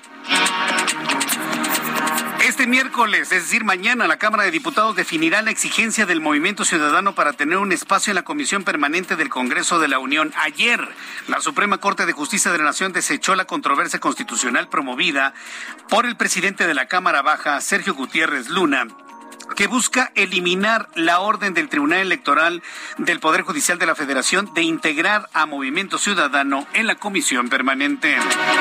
A días de que el presidente de la República, López Obrador, visite Washington para una reunión de trabajo con Joe Biden, presidente de Estados Unidos, esta tarde se reunió por tres horas con el empresario Carlos Slim en Palacio Nacional. La reunión se da luego de que el viernes pasado el presidente elogió a Slim durante la inauguración de la primera etapa de pruebas de refinería de Dos Bocas bueno, vamos a ser muy, muy claros. En la inauguración de la fachada y de las oficinas de la refinería de Dos Bocas en Tabasco. Sí, eso fue lo que se inauguró. duélale a quien le duele, esa es la verdad. Nada más se inauguraron las oficinas. Todavía no hay ni tubos. ¿Cuáles fases de prueba si no hay tuberías para mandar petróleo a esa planta industrial en Paraíso, Tabasco. Bueno, pues ante los elogios, hoy tuvo este encuentro el presidente con Carlos Slim Gelú. Al menos 25 organizaciones de la sociedad civil nacionales e internacionales condenaron la orden de aprehensión contra el sacerdote Marcelo Pérez en el estado de Chiapas.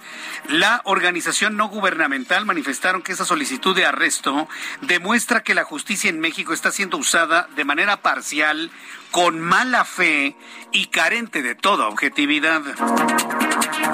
Adriana Valdés, de 5 años, Janet Valdés, de 3 años, están desaparecidas desde el pasado 22 de junio en Hermosillo, Sonora. Tras 13 días desde que las niñas fueron vistas por última vez, se activó el protocolo de alerta Amber para la búsqueda de las dos menores de edad. Vecinos de Chalco, en el Estado de México, reportaron una grieta y un socavón ocasionados por la fuerte lluvia ocurridas en el municipio. Los habitantes de la localidad indicaron que la grieta mide aproximadamente 25 metros. Asimismo, reportaron que algunas casas afectadas que comenzaron a hundirse a consecuencia de la grieta. El presidente de Rusia, Vladimir Putin, ordenó a sus Fuerzas Armadas continuar su ofensiva en el este de Ucrania tras conquistar toda la región de Lugansk durante una reunión en su, eh, con su ministro de Defensa Sergei Sigú, Putin aseguró que las fuerzas rusas deben llevar a cabo sus misiones según los planes previamente aprobados. La Secretaría de Salud registró 27.973 nuevos contagios, el mayor número de casos registrados en un día durante la quinta ola de COVID en nuestro país. Con esta cifra se alcanzó el total acumulado de 6.121.808 casos. Las defunciones a consecuencia de COVID contabilizadas en el último día fueron 75 para un total oficial de 325.868 casos activos. Prácticamente estamos hablando de 170 mil enfermos en todo el país. Son las noticias en resumen. Le invito para que siga con nosotros. Le saluda Jesús Martín Mendoza.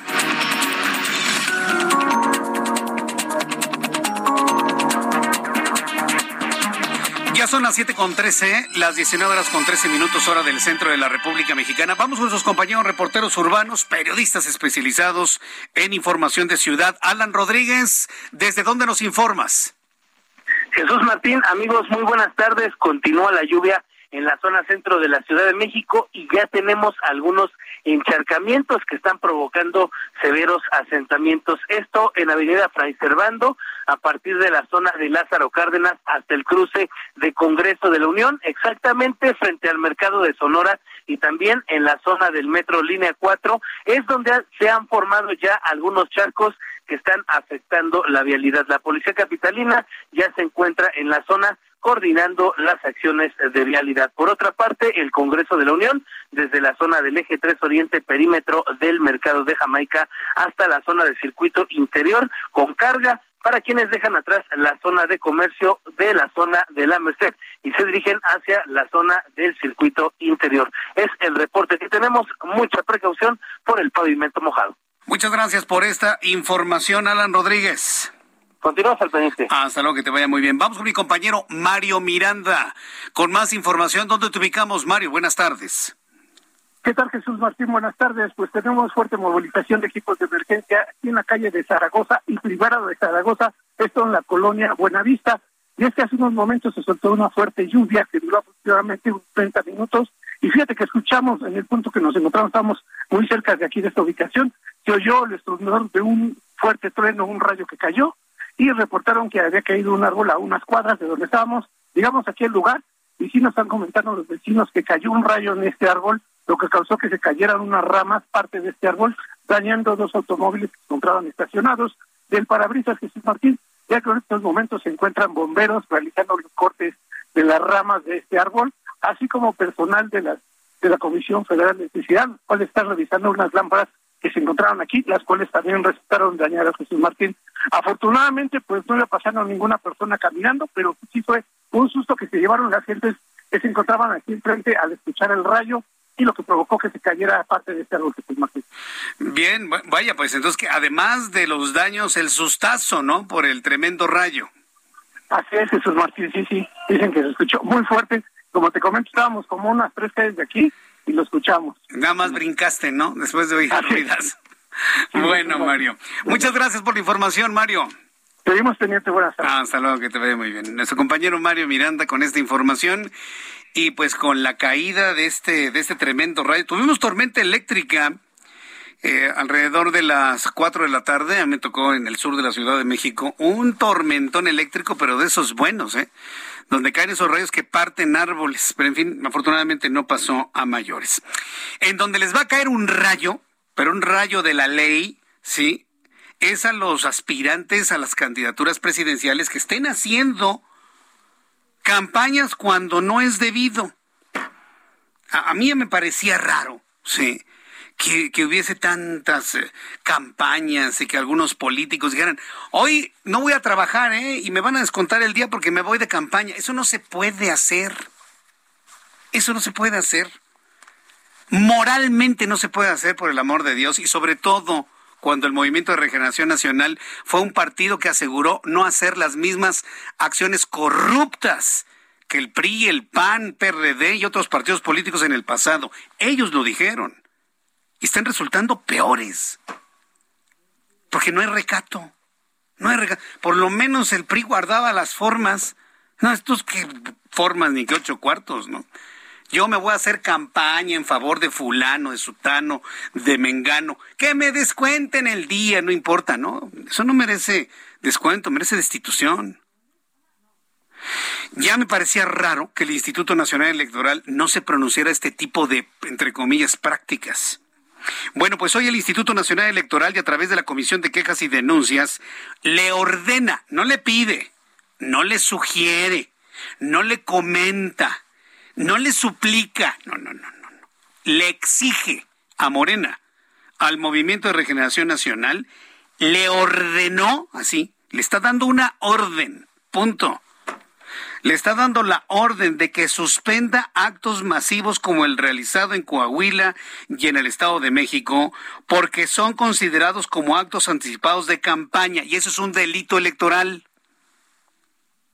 Si quienes estuviesen haciendo las, los actos de campaña, el PAN, el PRI y Morena fuera la, la, oposición, ¿qué estaría haciendo Morena? Parándose de pestañas, estarían parando de pestañas.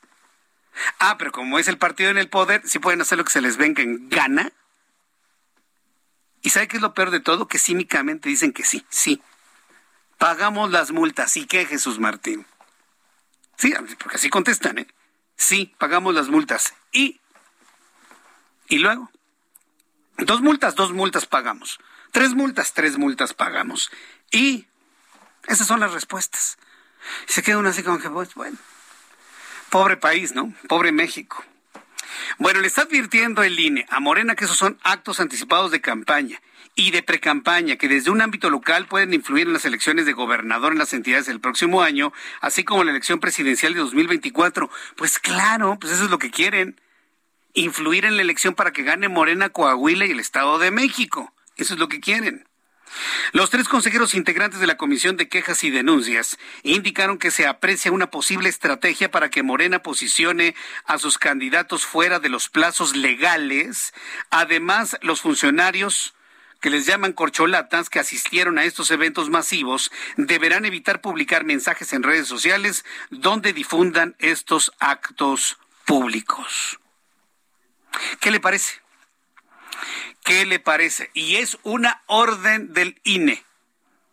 Vamos a ver qué tanto caso y qué tanta desobediencia está promoviendo Morena a las reglas.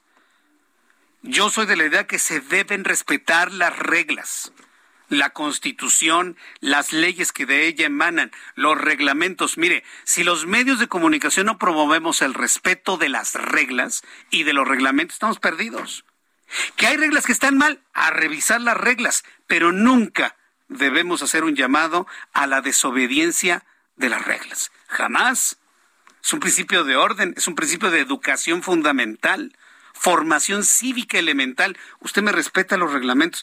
Es que ese reglamento está mal, es que esa regla del INE no va. Ah, bueno, entonces vamos a revisar las reglas, pero nunca hacer un llamado a la desobediencia de las reglas revisemos las reglas, quitemos las que violentan derechos humanos, quitemos las que violentan derechos políticos, quitemos las que violentan techos de cristal para las mujeres y siempre promover que se cumpla con la, con la reglamentación vigente en cualquier ámbito de la vida. Porque si no, mire, la verdad estaríamos, estaríamos perdidos. Bueno, pues vamos a ver finalmente cuáles son las reacciones que generan el partido Morena. Alguien que ha reaccionado de una manera pues muy airada y a mí me sorprende mucho es nada más y nada menos que Gerardo Fernández Noroña. Gerardo Fernández Noroña escribe para el Heraldo de México. Por lo tanto, puedo decirle mi compañero en el Heraldo de México, Gerardo Fernández Noroña. Todos conocemos su, su, su característica política, ¿no? Y su estrategia política. Bueno, pues el diputado del PT, Gerardo Fernández Noroña, pidió al presidente López Obrador que saque las manos del proceso interno de la coalición del Partido Morena, Partido del Trabajo y Verde Ecologista para elegir el candidato presidencial del partido de las elecciones de 2024. Noroña diciéndole a López Obrador que saque las manos, se lo dice cariñosamente, respetuosamente, admirado presidente, pero saque las manos del proceso electoral, de candidato. Dice Noroña que el mandatario dio señales suficientes sobre quién quiere que se releve en la presidencia y aseveró que no se debe imponer una candidatura. Además, llamó a todo el aparato gubernamental a abstenerse de realizar pronunciamientos relacionados con las elecciones en 2024. Esto fue lo que dijo Gerardo, Gerardo Fernández Noroña. Estamos en un momento delicado, en un momento en el que todo el aparato del gobierno debe abstenerse de participar, debe abstenerse de generar publicidad hacia alguna de las personas que aspiran y creo legítimamente, lo digo con toda la admiración, el cariño y el respeto que le tengo al compañero presidente, que debe sacar las manos del proceso. Ya dio las señales suficientes de quién cree él que debe relevar, ya ha mandado todos los mensajes que puede realizar legítimamente de a quién le gustaría a él que encabezara la candidatura y que llegara a la presidencia, porque no tengo duda que la vamos a ganar en 2024, en nuestro movimiento Morena, PT y Verde, creo que ha hecho todo lo que tenía que hacer. A esa persona la ha llevado para todos lados, mostrando su preferencia. Es un ser humano, es legítimo que él tenga inclinación o simpatía mayor hacia algún compañero o compañera. Pues, pues, pues sí, sí, sí, sí tiene simpatías. Y sus principales simpatías son Claudia Sheinbaum y Marcelo Ebrard y Adán Augusto López. ¿En qué orden? Claudia Sheinbaum, Marcelo Ebrard, Adán Augusto. ¿Qué orden dicen las encuestas? Marcelo Ebrard, Claudia Sheinbaum, Adán Augusto. ¿Qué es lo que dicen sus movimientos en gobernación? Adán Augusto, Claudia Sheinbaum y Marcelo Ebrard. Es un juego, pero precioso, ¿eh? Bueno, pues entonces, yo le invito para que estemos muy pendientes. Mira, esto, esto de Noroña se arregla fácil. Incluyámoslo como el cuarto.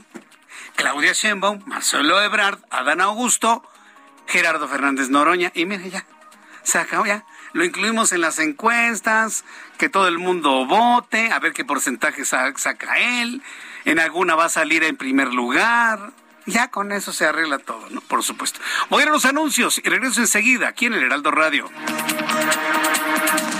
Escucha las noticias de la tarde con Jesús Martín Mendoza. Regresamos.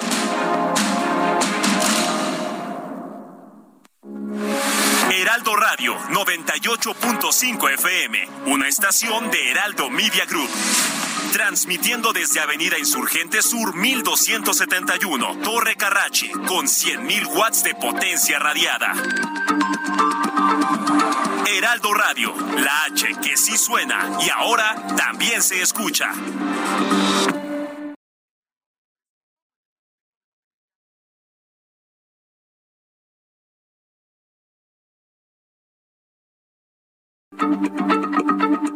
Heraldo Radio, la H se lee, se comparte, se ve y ahora también se escucha.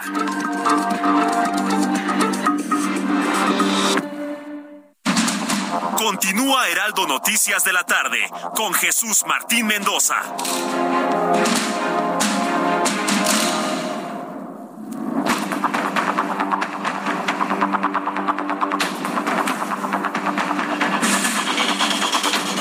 Son las siete y media, las 19 horas con 30 minutos hora del centro de la República Mexicana. El Instituto Nacional Electoral le ha dado una orden muy clara y muy precisa al partido Morena que no haga actos anticipados de campaña. Punto. Un acto anticipado de campaña es algo muy diferente a una asamblea informativa. Pero Morena usa el argumento de las asambleas informativas como pretexto para hacer actos anticipados de campaña. Mario Delgado, no nos chupamos el dedo por el amor de Cristo. Pero bueno, ya finalmente ya reaccionó Mario Delgado a esta orden que ha dado el, Instituto Nacional Electoral a Morena. Mario Delgado es el líder de este partido político. Y de qué estábamos platicando antes de los mensajes, que no podemos bajo ninguna circunstancia promover el, la desobediencia a las leyes.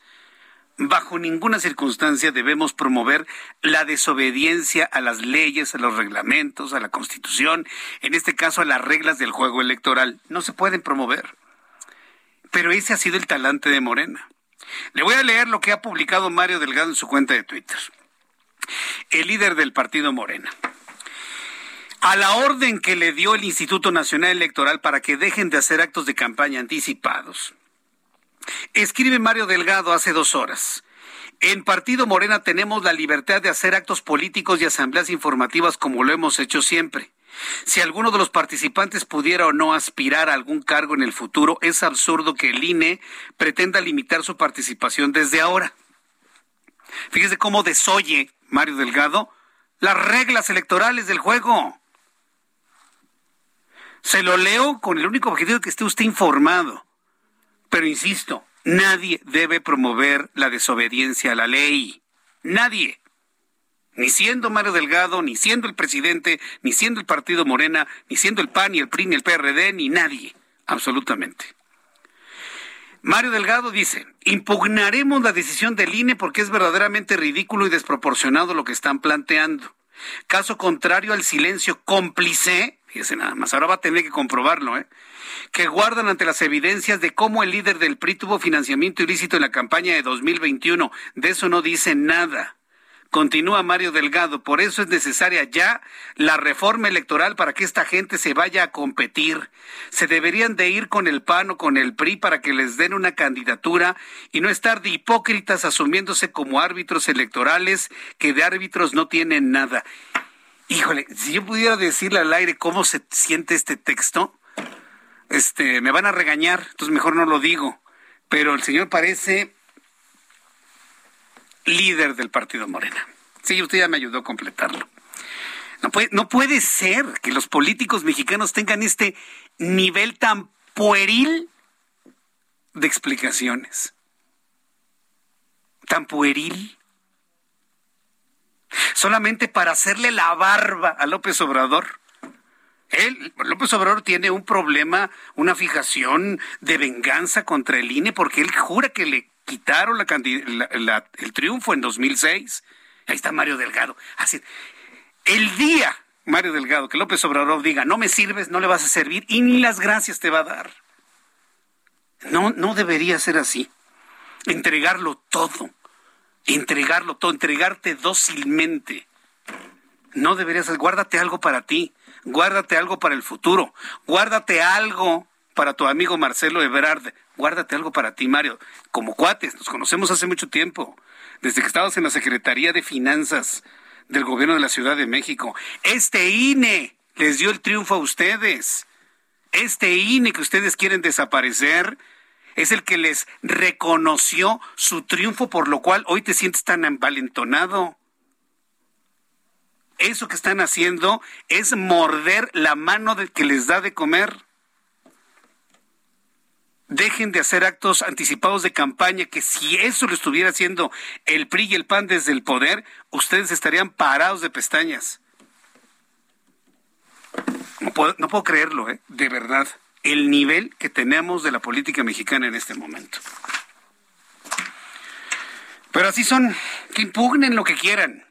Nosotros como sociedad vamos a pedirle a todos los partidos, a todos, Morena, PAN, PRI, PRD, Movimiento Ciudadano, PT, Partido Verde y demás morralla que se le sume, a que respeten las reglas del juego. Ah, sí, ya estuvo suave. No va a ser el INE, no va a ser un presidente, va a ser la sociedad a la que le van a hacer caso. Cuando, cuando son las 7.35, hora del centro de la República Mexicana, vamos con otro asunto que tiene que ver precisamente con lo que menciona Mario Delgado. ¿Qué va a pasar con Alejandro Moreno? ¿Qué va a pasar con Alito? ¿Es sostenible su presencia en el PRI? Y es claro, está ante una venganza de Morena. ¿Por qué una venganza? Porque no quiso firmar la reforma eléctrica. No la quiso firmar.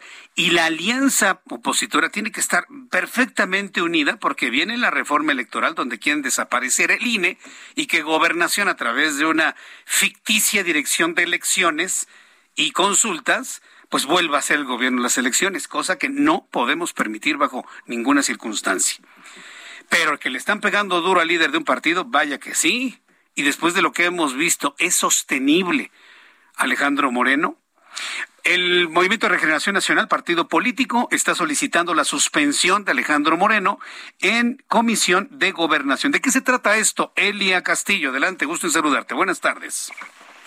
Muy buenas tardes, Jesús Martín, te saludo con gusto. Pues así es, la fracción parlamentaria de Morena en la Cámara de Diputados solicitó a la Junta de Coordinación Política suspender de su cargo como presidente de la Comisión de Gobernación y Población a Alejandro, Alejandro Moreno, legislador del PRI y también dirigente nacional de ese partido.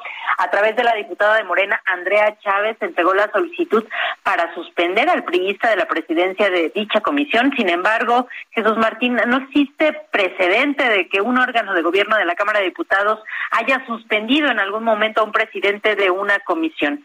Es una solicitud inédita, por así decirlo, y eh, justamente eh, eh, buscábamos en los en los estatutos, en, más que en los estatutos, en las en la ley, en la ley reglamentaria, en la ley orgánica de la Cámara de Diputados, si hay algún tipo de de proceso que pueda que se pueda hacer para solicitar a la Junta de Coordinación Política que destituyan o que sancionen a al presidente de una comisión y pues no no hay no hay tal en este escrito, pues eh, se refiere que ah, el dirigente del PRI, Alejandro Moreno, incurre en conflicto de interés como servidor público al tener investigaciones penales y administrativas en su contra y al mismo tiempo estar al frente de la Comisión de Gobernación, por lo que solicita, eh, pues esta legisladora de Morena, la Junta de Coordinación Política, que actúe para evitar que el diputado priista abuse de su autoridad, intentando obstaculizar o influir en la investigación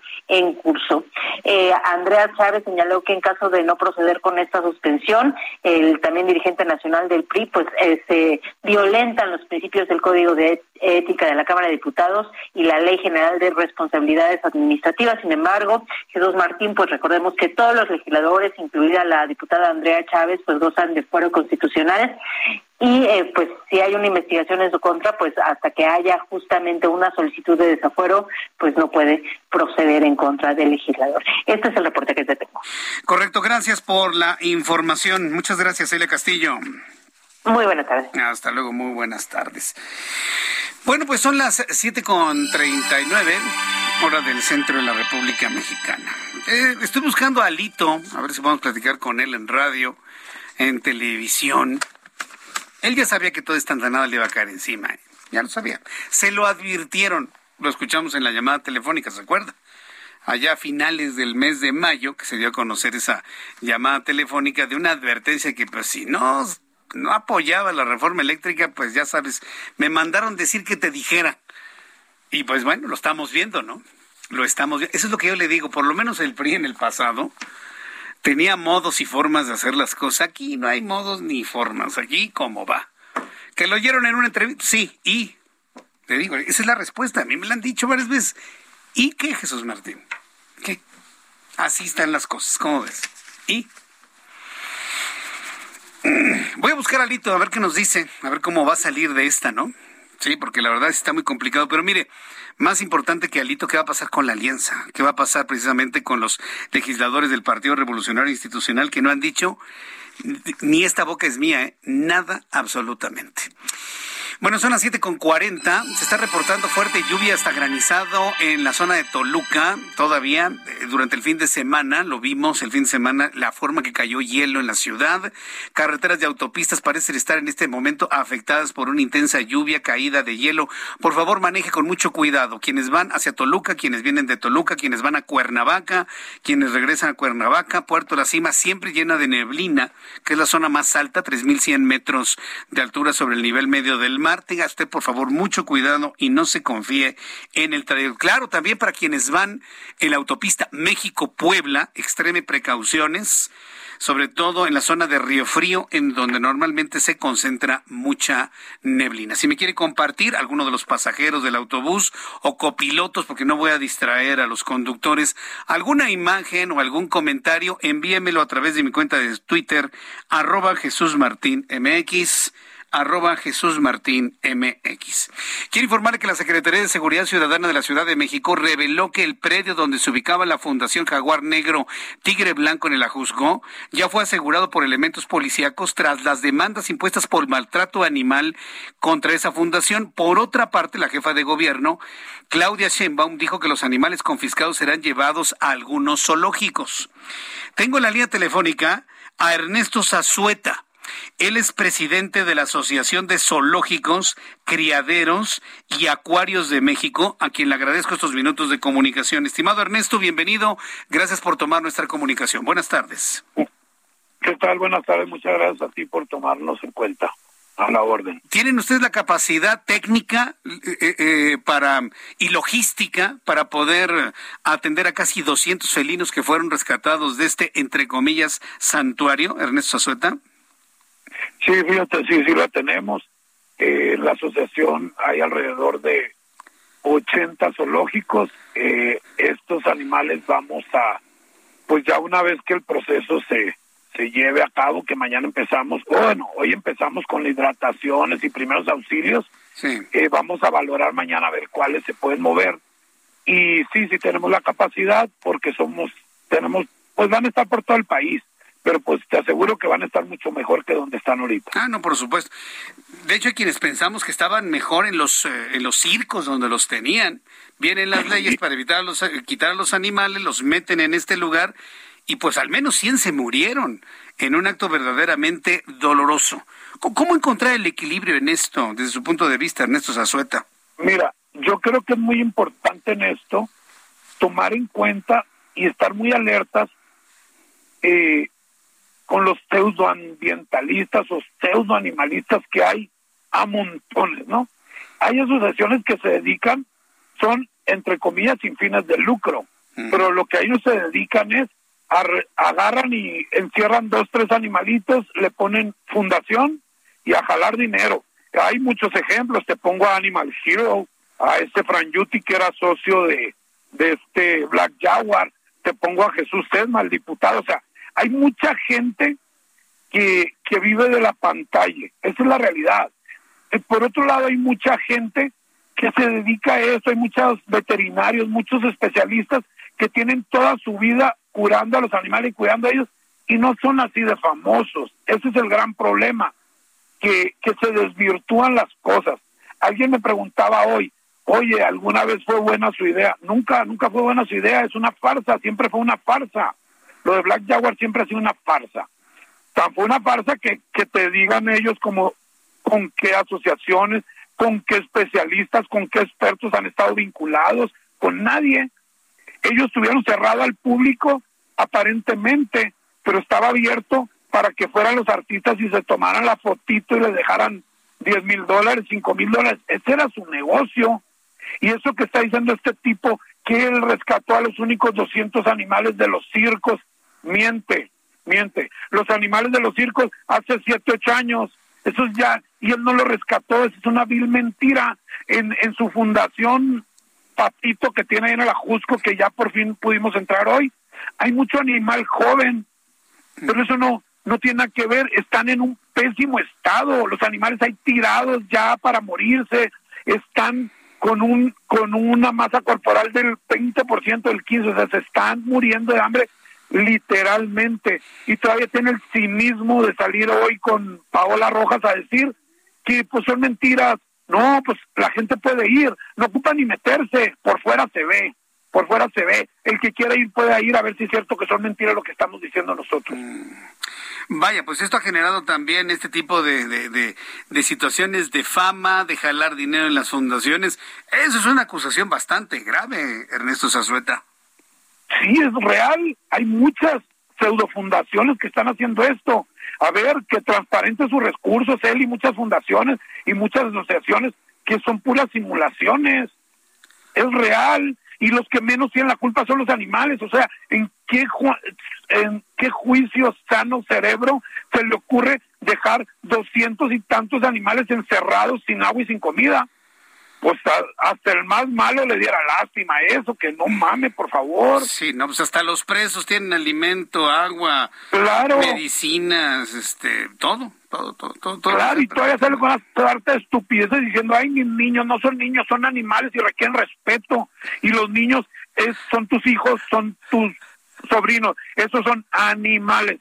Y para conmover a la gente, a los a los donantes, sale con una sarta estupideces, por favor, mejor que se calle.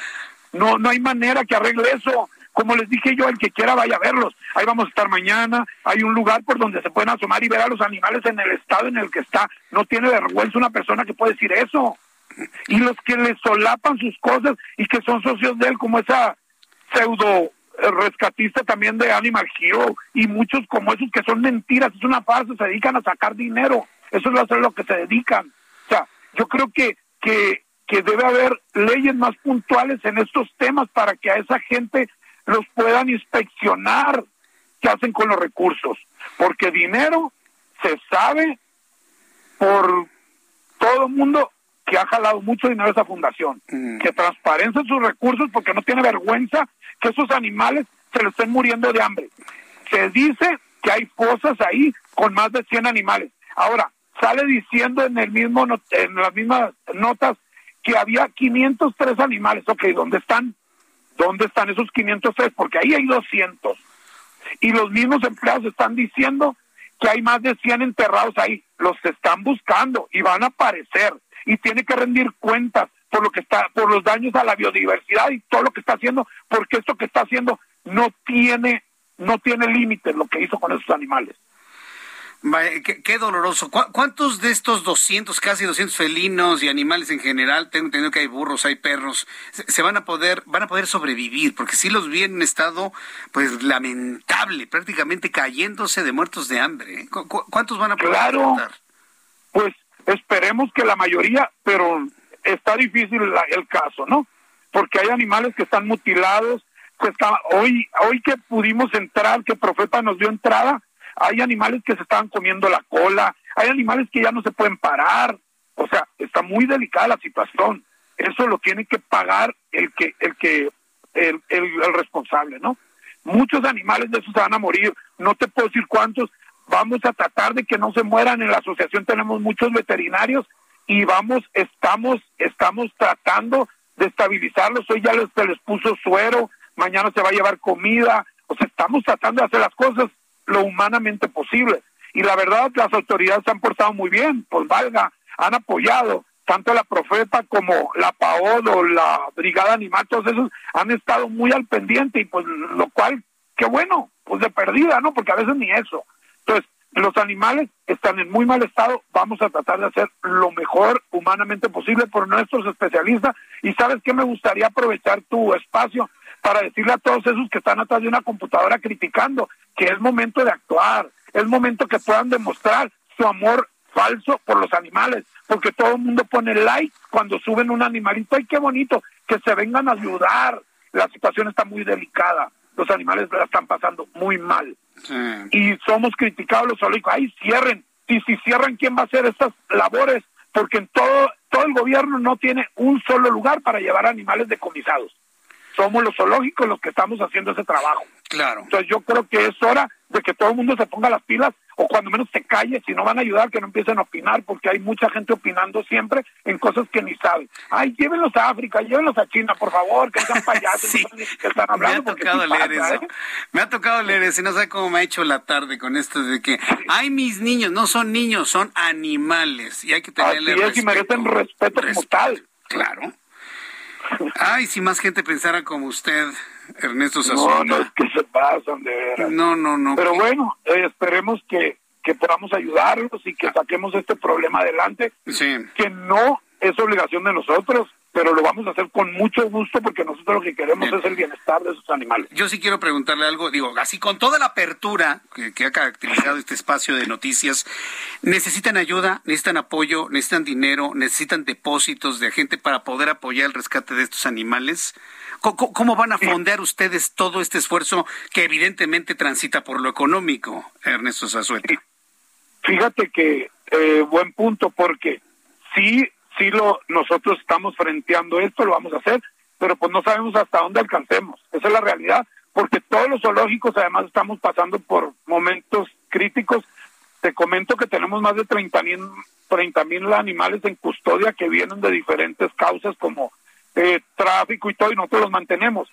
Si, la, si hay alguien que quiera ayudar, como le dije a mucha gente ahora que, que llegó ahí, mucha solidaridad, pues pueden llevarnos, por ejemplo, de esos sobrecitos de vida oral. Si algunos, oye, podemos traer pollo, todo es bienvenido, todo es bienvenido, porque esos animales necesitan mucha ayuda. Y que se metan, por favor, a las redes de ASCAR, es ASCAR MX de Instagram eso, y de Twitter, donde nosotros subimos, o sea, cualquier información ahí la podemos recabar. Muy bien, ASCAR con Z. la ayuda de cualquiera. ASCARM es este A-Z-C-A-R-M en Instagram. Y Así bueno, pues es, también googleamos, ¿no? También si googleamos encontramos las páginas y Ah, redes claro, sociales. claro, claro, así es. Ok, de acuerdo. Sí, yo estoy haciendo el llamado para que las personas que deseen apoyar, ahorita todo tipo de apo- apoyo este funcionará sin duda muy bien. Bueno, pues eh, Ernesto Zazueta, muchísimas gracias, mucho éxito en esta gran cruzada y bueno, pues estamos en comunicación, una oportunidad futura para ver cómo siguen estos animales. Claro que sí, te lo agradezco mucho porque es de gran ayuda el apoyo de los medios. Hasta luego. Hasta luego, que le vaya muy bien. Bueno, son las 7.52 hora del centro de la República Mexicana. Vamos con nuestro compañero Gerardo García en el Estado de México. Adelante, Gerardo, ¿qué información nos tienes? Adelante.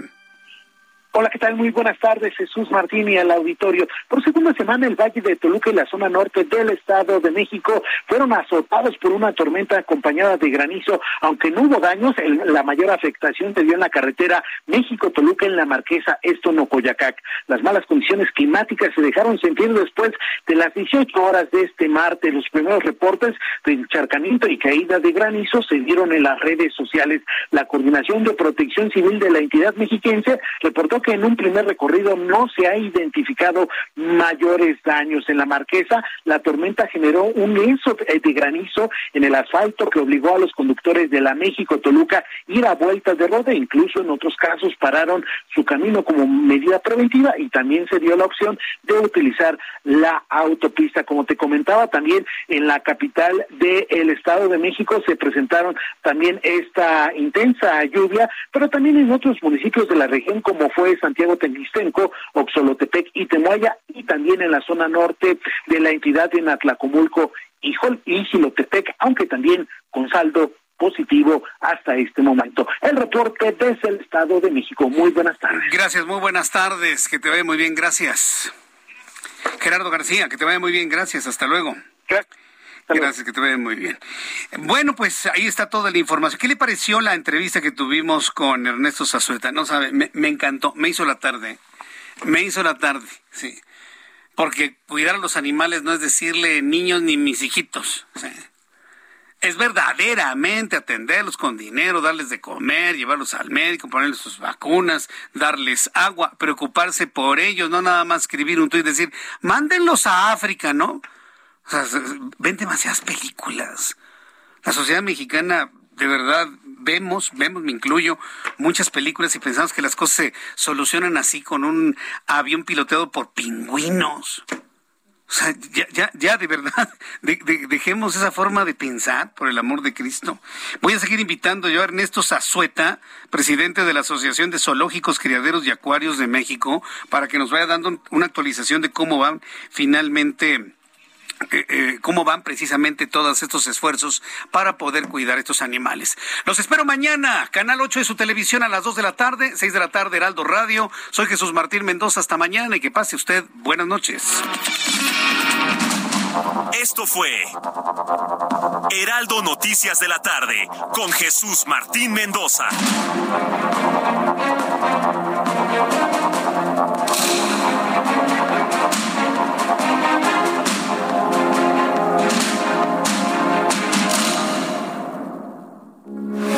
Heraldo Radio, con la H que sí suena y ahora también se escucha.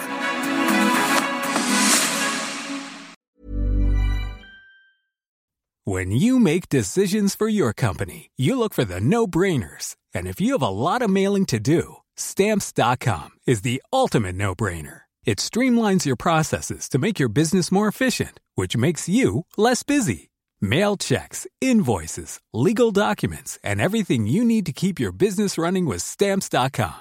Seamlessly connect with every major marketplace and shopping cart. Schedule package pickups and see your cheapest and fastest shipping options from different carriers with rates up to 89% off USPS and UPS rates. And with the stamps.com mobile app, you can take care of mailing and shipping wherever you are. Make the same no-brainer decision as over 1 million other businesses with stamps.com. Sign up with code program for a 4-week trial plus free postage and a free digital scale. No long-term commitments or contracts.